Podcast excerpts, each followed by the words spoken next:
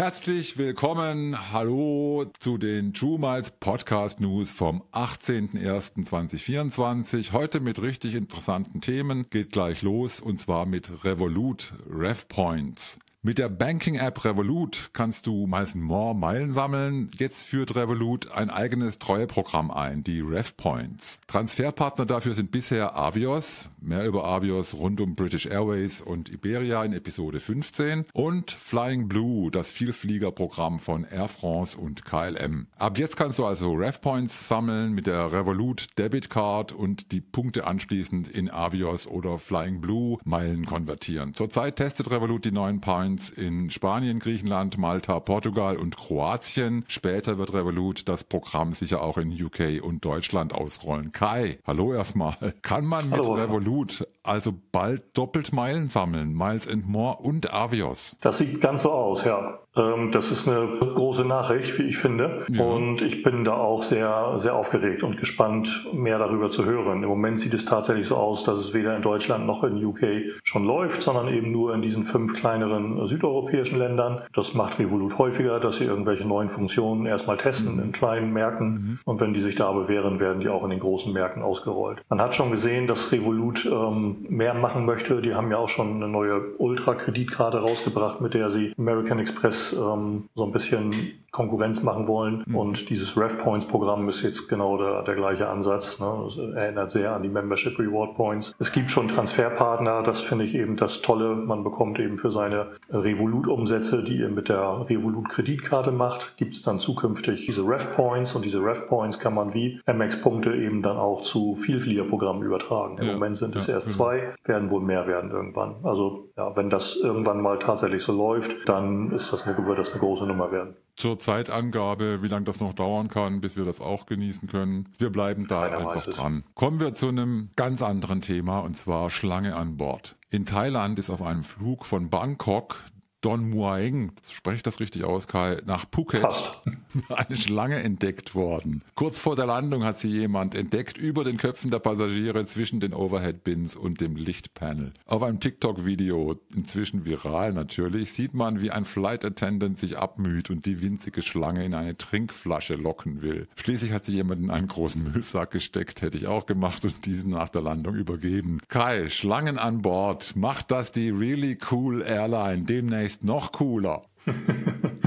ja, normalerweise hat man die Schlange immer vor dem Flugzeug. Ne? Ähm, das Boarding ist in Thailand hier berüchtigt. Man steht halt lange Schlange. Dass man die Schlange an Bord hat, das ist ungewöhnlich. Komfort ist aber ungewöhnlich. Naja, was ist aus der armen Schlange geworden, ist unklar, aber unticketed passengers, also blinde Passagiere, hat man in Thailand nicht gerne und die wird da sicherlich hohe Strafe zahlen müssen. Davon ist auszugehen. Bleiben wir zunächst noch bei Kuriositäten. Es gab nämlich eine Beißattacke bei All Nippon Airways. Und zwar keine Schlange. Der Flug von Tokio Haneda Richtung Seattle, USA, musste schon nach einer Stunde abgebrochen werden. Es ging zurück nach Tokio, weil ein offenbar stark angetrunkener Passagier, ein Amerikaner, eine Flugbegleiterin gebissen hatte. Nach der Landung in Tokio sagte der Passagier, er habe eine Schlaf Tablette genommen und könne sich an nichts mehr erinnern. Wie er für seine Attacke bestraft wird, wissen wir jetzt nicht. Jedenfalls durfte er nicht mehr mitfliegen, als es 19, 19 Stunden später wirklich nach Seattle ging. Kai, hast du schon mal im Schlaf eine Flugbegleiterin gebissen oder deinen Sitznachbarn? Und wie viele Punkte hast du dafür bekommen bei Bites and More? Man sagt ja, ich habe dich zum, zum Fressen gerne, aber das, so weit ist es bei mir, glaube ich, noch nicht gegangen. Ich ja, finde das, find das interessant zu sehen, dass ganz offensichtlich Schlangen die, die harmloseren Kreaturen sind von, von den beiden Spezies, über die wir jetzt bisher geredet haben. Mhm. So nach dem Motto, wir hatten, wir haben zwei Nachrichten gehabt. Eins über eine, eine widerwärtige Kreatur, die alle Passagiere an Bord verunsichert hat und äh, eins über eine kleine Schlange. Es wird ja gleich noch ein bisschen kurioser. Ich, mir fehlen da irgendwie auch die Worte. Man liest immer mal immer mal wieder so solche komischen, komischen Geschichten an Bord und fragt sich, ist das, did that really happen? Kommen wir gleich zur nächsten Nachricht, wenn wir schon bei blödsinniger Gewalt im Flugzeug sind. Der nächste Zwischenfall und diesmal in Indien. Zu spät in Goa und Faust im Gesicht. Der Kapitän einer Indigo-Maschine, eine indische Billigfluglinie, wollte den wartenden Passagieren persönlich mitteilen, dass es wegen dichtem Nebel leider etwas länger dauert mit dem Abflug nach Goa, Indien. Darauf stürmte einer der Passagiere nach vorne und versetzte dem armen Kapitän einen Faust Geldhieb. Auch dazu gibt es ein virales Video natürlich. Link findest du in der Description. Aber Kai, du hast es schon angesprochen. Mir bleibt bei solchen Meldungen auch regelmäßig das Lachen im Hals stecken. Alle im Flugzeug sind in einer Ausnahmesituation und dann brennen bei manchen Menschen immer wieder sämtliche Sicherungen durch. Was hilft dagegen? Hast du eine Idee? Eine bessere Verteidigung und ein Konter mit einem linken Jab. Ne? Das wäre wär, ähm, wär an der Stelle richtig. ja. Der Passagier hatte eine schlechte Deckung. Also er hat voll durchgezogen und hat sich auf die Kraft seines äh, seines rechten Hakens da verlassen. Und wenn der nicht gesessen hätte, dann hätte ihn der Kapitän äh, sanft abkontern können. Naja, also Spaß beiseite, das geht gar nicht. Es sind Amerikaner und es sind Inder, die immer wieder mit solchen, mit solchen Geschichten irgendwie auffallen. Gerade so auf inneramerikanischen, ja, ja, inneramerikanische Flights hast du sowas permanent, dass da irgendwie einer steil geht und dann alle darunter leiden müssen. Und in Indien gab es in den letzten Jahren auch gehäuft ziemlich eklige Geschichten. Die sind so eklig, dass nicht mal ich sie jetzt wiederholen würde, um hier noch, um hier noch ein bisschen Clickbait zu machen machen. Ne? Ja, wir sind ja ein rundum seriöser Kanal hier und deswegen auch jetzt eine rundum seriöse Meldung. Lufthansa versus ITA Airways hatten wir schon versus EU. Die Lufthansa-Übernahme des Alitalia-Nachfolgers ITA Airways droht sich um weitere vier Monate zu verzögern. Trotz einiger Zugeständnisse sieht die EU weiterhin die Gefahr einer marktbeherrschenden Stellung, vor allem auf einigen Langstrecken in die USA. Und genau da verdient die Lufthansa das meiste Geld, ab München, ab Frankfurt. Und diese rote Linie will will die Lufthansa erstmal so stehen lassen. Ja, entsprechend dauert es etwas länger. Kai, welchen Unterschied macht es eigentlich für uns Normalos und Normalas, ob die ITA demnächst zur Lufthansa gehört oder nicht? Kann uns das nicht auch egal sein? Ja, wir verdienen da erstmal kein Geld dran. Ich bin mir übrigens nicht sicher, ob es ITA oder ITA heißt oder ITA. Müssen oh. wir auch nochmal recherchieren und haben wir ja. beim nächsten Mal wieder eine kleine Klugscheißer-Ecke, wo wir, wo wir das nochmal klären, wo wir das nochmal ja. bestätigen können. Grundsätzlich ist es so, dass viele Leute ja denken, wow, wenn Lufthansa noch eine Airline sich irgendwie einverleibt, das wird dann alles ganz toll, dann kann man dann mit Meilen irgendwie auch Flüge mit, mit ITA Airways ähm, buchen und so und alles wird viel besser für uns. Ja. Aber ähm, das, warum, worum es eben geht bei diesem Verfahren, nämlich äh,